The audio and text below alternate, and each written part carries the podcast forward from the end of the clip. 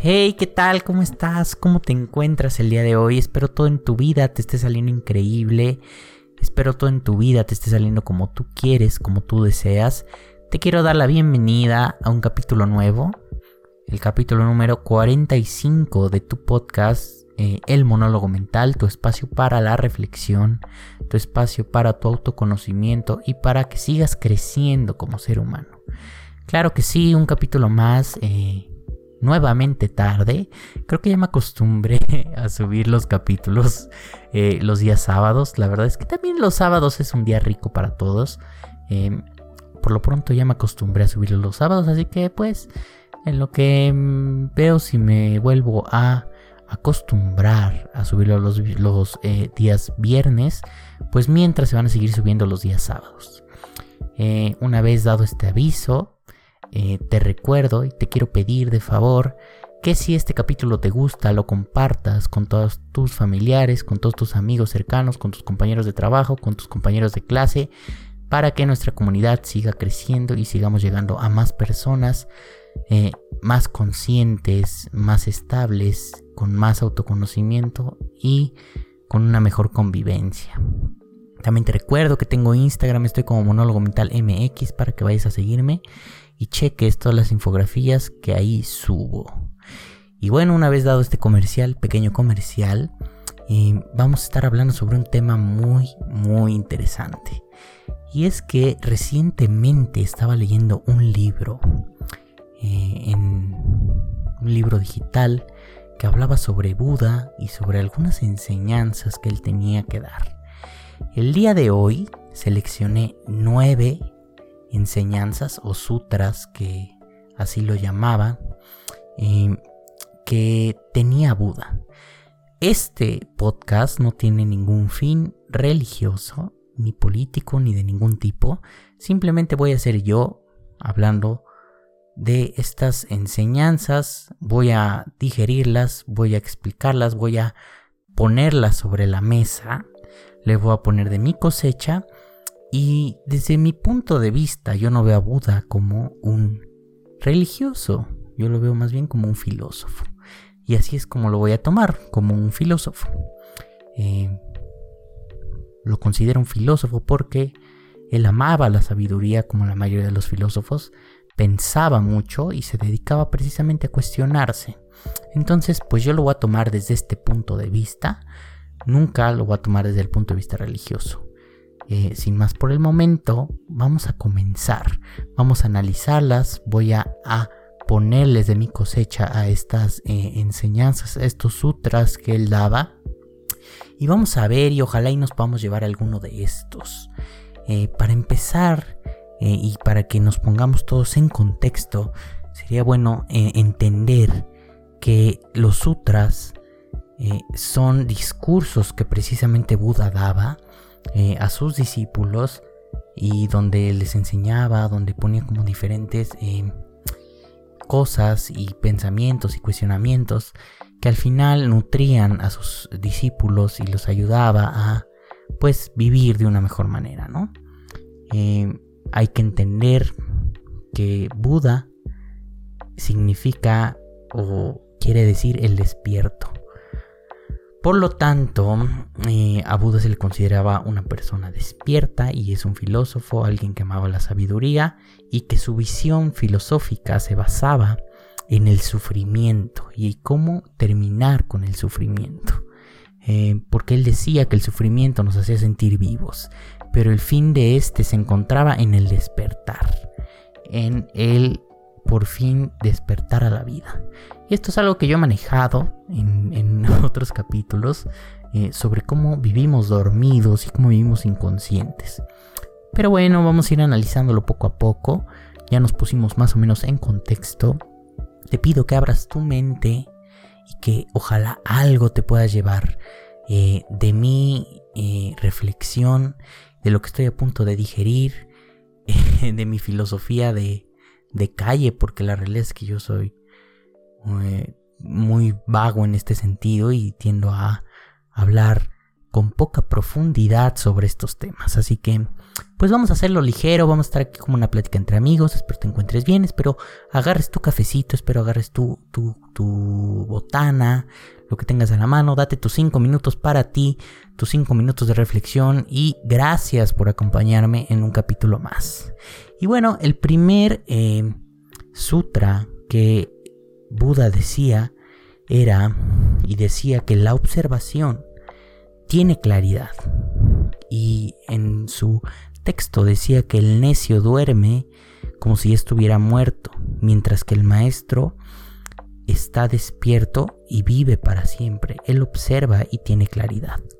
Esto es algo que ya hemos hablado en diferentes capítulos y precisamente tiene que ver con a veces callarnos y apreciar lo que tenemos a nuestro alrededor. Observar, a veces pensamos que solamente con nuestra vista.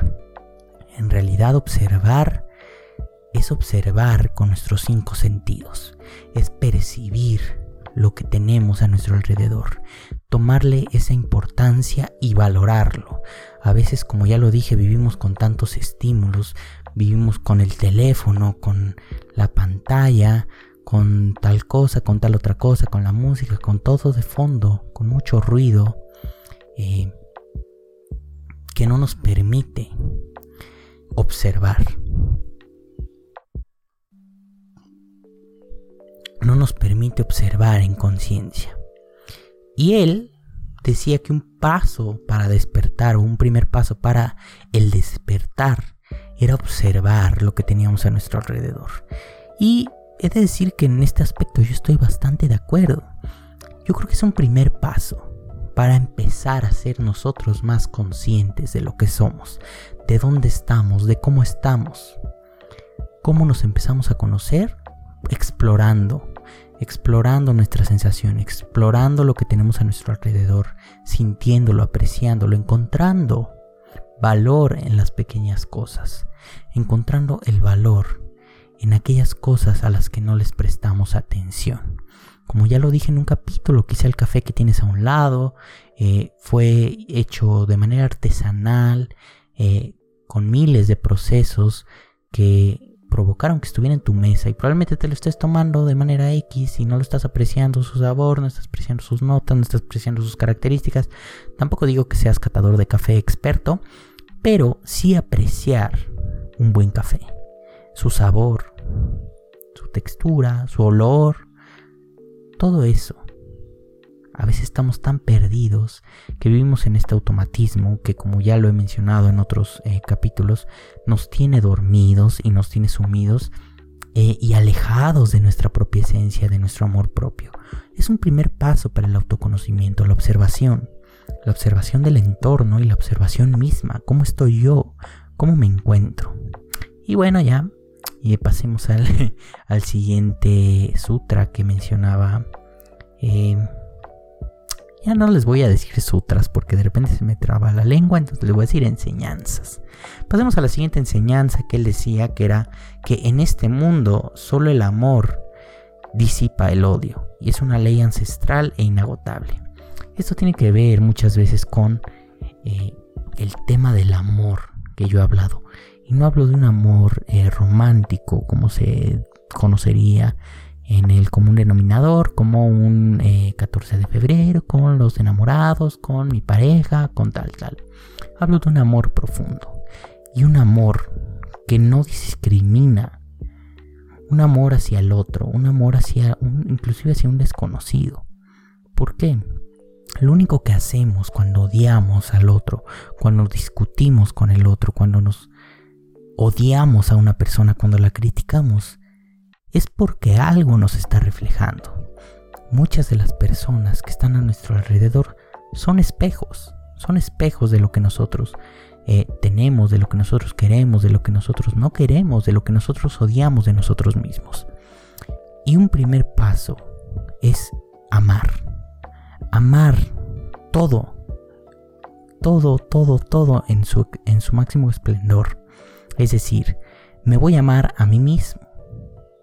Pero así como voy a amar las cosas buenas, como que soy muy inteligente, como que soy eh, eh, muy hábil para ciertas cosas, como que soy muy afable, como que soy muy buen comunicador, como que soy muy bueno haciendo esto, haciendo lo otro, también voy a amar mi sombra, también voy a amar esa parte que deposito en los demás, ese odio y esas cosas malas, es decir, que soy tal de tal forma, que soy muy enojón, que soy muy ta ta ta ta, cosas que son muy difíciles y muy complicadas de aceptar por lo tanto depositamos en el otro. Y esta es la única forma de comenzar a amarnos verdaderamente, aceptando todo lo que hay en nuestro interior.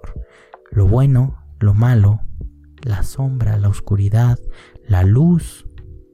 Y así vas a ver que empiezas a dejar de odiar a las personas, que vas a dejar de, de, de dejar de pelearte con el otro, que vas a dejar de criticar al otro, que vas a dejar de juzgarlo, que vas a dejar de poner y de reflejarte en esas personas.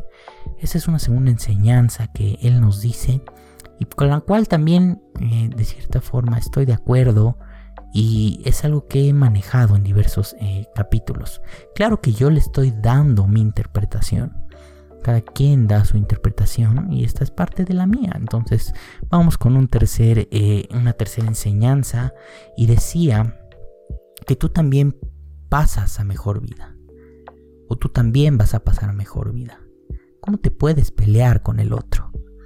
Y esto es algo en la que sí estoy, yo creo que es la que más de acuerdo estoy de todas sus enseñanzas.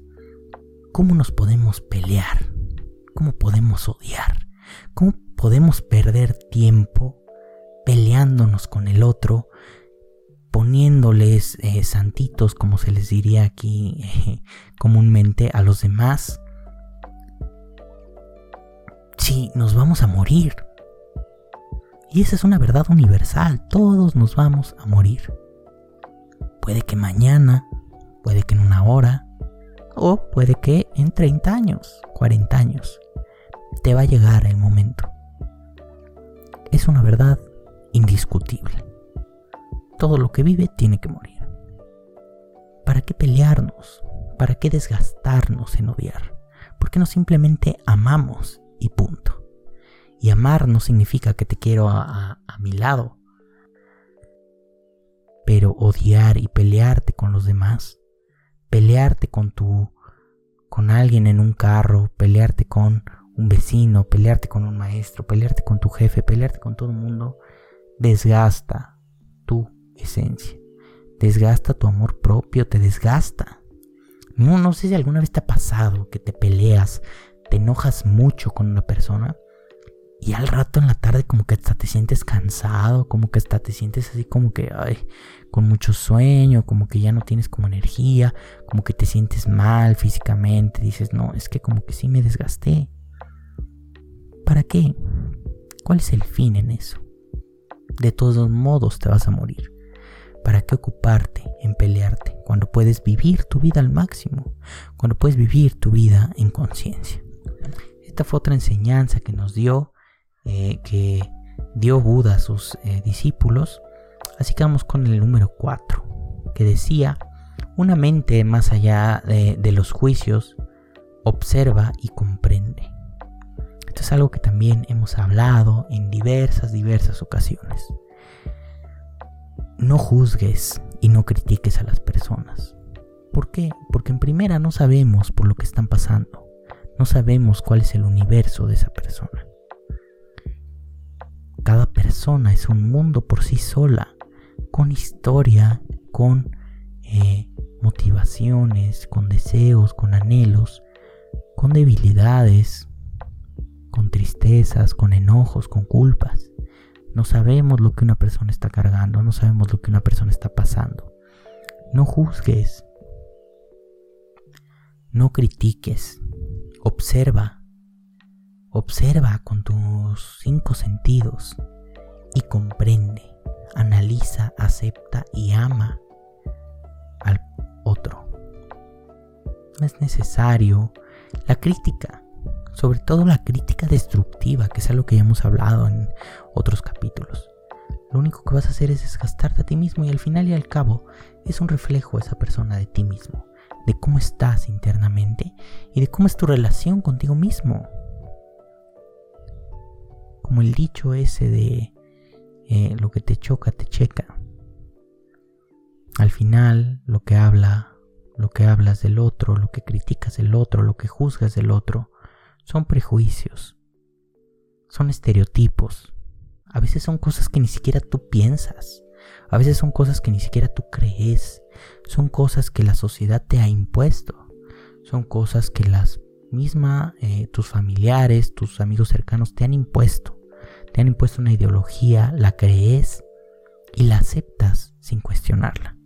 Por lo tanto, vas por la vida enjuiciando que los tatuados, por ejemplo, son carceleros o que tal eh, persona que se viste de cierta manera es tiene a comportarse de cierta manera y criticas y juzgas al otro como si lo conocieras, cuando en realidad no te das la oportunidad de ver más allá, de conectar con esas personas y de conocerlas de manera profunda para saber lo que en verdad hay, para comprender. Bueno, esta es otra enseñanza también muy interesante que nos da, ¿no? Eh, vamos con una más. 5. La número 5. Dice, es dulce vivir arduamente y ser dueño de ti mismo. Esta puede estar un poco compleja de interpretar, pero lo que Buda nos decía aquí era que vivir para ti es increíble. Es decir, ser dueño, ser dueña de tu propia vida es lo mejor que puedes hacer. Cultivarte a ti mismo es cultivar a los demás también. Porque es algo que ya había yo mencionado en otros capítulos.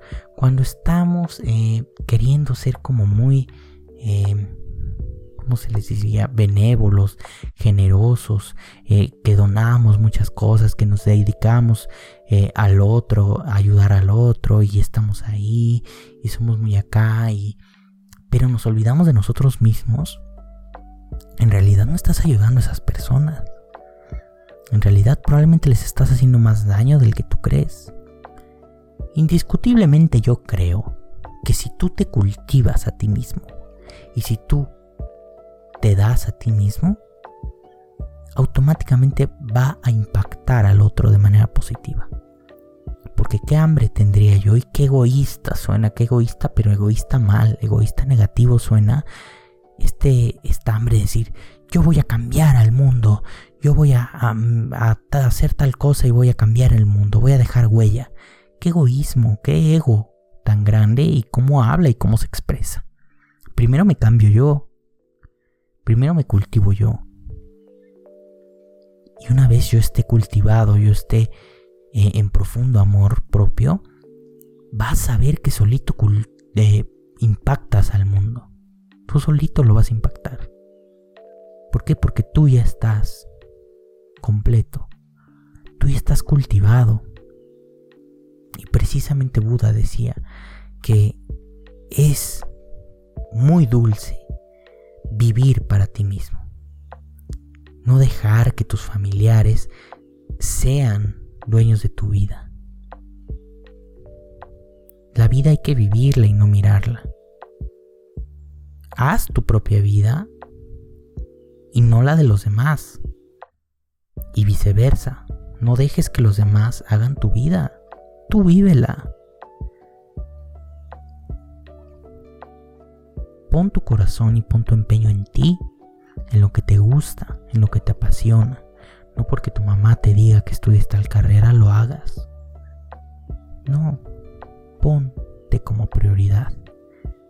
Ponte a ti sobre todas las cosas y verás cómo empiezas a cambiar eh, la manera en la que estás viviendo. Y bueno, vamos a pasar con eh, la siguiente enseñanza. Vamos a la número 6, ya nos quedan pocas.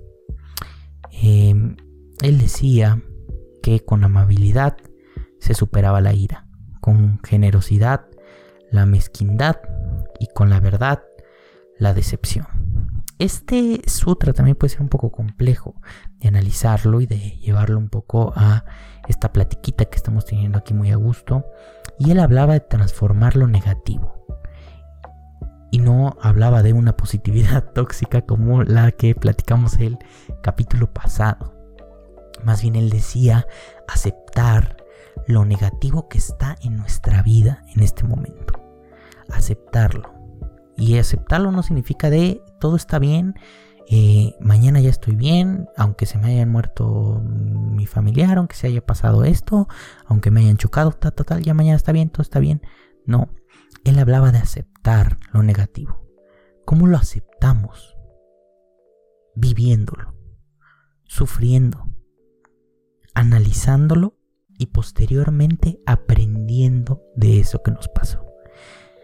Es decir, aprender de lo negativo es vital porque todo aquello que nos ocurra, por muy negativo que sea, debe darnos energía para seguir. Siempre se debe de analizar, siempre se debe de vivir, es decir, si estás triste, si estás enojado, si estás atravesando un duelo, si estás atravesando un momento difícil, vívelo, vívelo, atraviésalo, atraviesa ese proceso, sufre, llora, haz lo que tengas que hacer. No todo va a estar bien y está bien no estar bien. Y precisamente ahí es donde está esta enseñanza. Aprende de ello y después utilízalo en tu vida diaria. Esto es lo que comúnmente se le denomina resiliencia. Aprender de lo que nos sucede para que en un futuro sea más fácil, de cierta manera, sobrellevar este tipo de situaciones.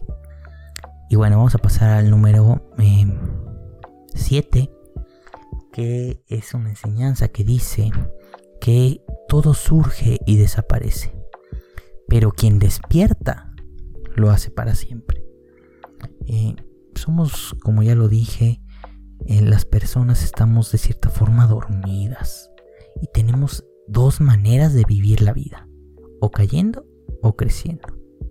Y caer es fácil, Caer es fácil porque es fácil ponernos en el papel de víctima, con la sociedad, con nuestros familiares, hasta un punto en el que nos sea fácil dejarnos llevar. Inclusive tiene que ver con lo que hablábamos en un capítulo de ser más, de ser uno más del montón,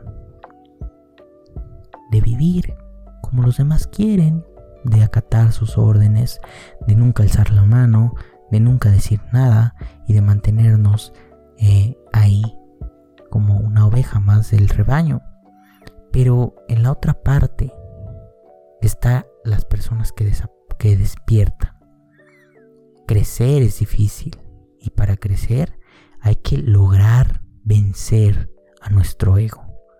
Hay que dejar eh, que todo nuestro ego se exprese y usarlo a, nuestro favor. Hay que saber evolucionar y alcanzar esa conciencia dentro de nosotros, ese amor propio eh, y esa completud que tanto buscamos desde afuera y que se encuentra en, nuestra en nuestro interior. Es decir, tú ya tienes esa, esa plenitud, esa completud. Lo que tienes que hacer es buscar dentro de ti, no llenarla con carros, con eh, teléfonos, con redes sociales, con todo eso. Busca dentro de ti ese amor y esa conciencia. Y vas a comenzar a, despertar. Y el despertar no es un estado, y eso sí, no estoy muy de acuerdo con, con Buda que decía que el despertar es para siempre. No, somos seres humanos y nos dormimos otras veces y nuestro ego se empieza a expresar y somos otra vez inconscientes y vivimos por vivir y tal y, nos volvemos a dormir y de repente volvemos a despertar. No es un estado eh, permanente el despertar. No es como que yo ya desperté y ustedes no. ¿no? Porque eso también sería que tu ego está hablando, que tú te crees más que las demás personas que a lo mejor están dormidas desde tu punto de vista. No, el despertar es un eh, constante juego y dinámica en el que a veces nos dormimos. Yo todavía me duermo, más veces de las que despierto, pero cuando despierto lo hago por un buen tiempo, lo hago de manera cíclica. Y eh, te invito a que también tú y te invito a que también tú lo hagas de esta manera. Eh, vamos al, eh, a la enseñanza número, 9, número 8, perdón, que él hablaba sobre las palabras y él decía, controla tus palabras. Y a veces es mejor pensar antes de hablar. Ya te lo he dicho desde, desde varios capítulos. Acostúmbrate a pensar lo necesario y a hablar lo mínimo. Es decir, nuestra mente a veces está llena de palabras, a veces nuestro ego se quiere expresar eh, de manera muy fuerte, de manera muy potente y a veces llegamos a lastimar a las demás personas. Eh, hay que aprender a controlar eh, nuestras palabras. Y no con esto te quiero decir que te quedes callado y con los brazos cruzados, no. Simplemente hay que escoger las palabras. Hay que saber y hay que tener en cuenta sobre todo la empatía. Lo que voy a decir, ¿qué impacto va a tener? ¿Va a tener un impacto positivo, un impacto negativo? ¿Qué consecuencias va a provocar? Y con base a esto y con base a estos cuestionamientos, ir eh, tomando decisiones de nuestra vida. Y por último, muy de la mano del, número 8, viene el número 9 que es controla tus pensamientos. Así como controlas tus palabras, controla tus pensamientos. Tus pensamientos son tus verdugos eh, y a veces pueden ser muy castigadores. Pueden ser, a veces te pueden matar tus, tus pensamientos. Eh, y la realidad es que es eso es extremadamente complicado controlar nuestros pensamientos, sobre todo cuando estímulos negativos reinan en nuestra vida. Pero pues para ayudarte con esto es importante que comiences un trabajo de autoconocimiento, ve a terapia, eh, si no se te da la terapia, busca alguna alternativa que permita que te sigas cultivando, que te sigas creciendo en conciencia para que puedas ir controlando lo que piensas, para que puedas ir siendo consciente de ti mismo y de lo que quieres y de lo que sientes. Y bueno, pues hasta aquí llegó el capítulo del día de hoy. Ya me eché más de veintitantos minutos. Espero te haya gustado, espero te lleves algo de aquí, espero esta reflexión y esta explicación rebuscada mía y adaptación de estas enseñanzas te haya gustado, te hayas podido llevar algo. Yo te deseo todo lo mejor, te deseo cosas increíbles. Te hablo Rodrigo eh, y nosotros nos estamos viendo el siguiente sábado. Y nos estamos viendo. Cuídate mucho. Adiós, te quiero.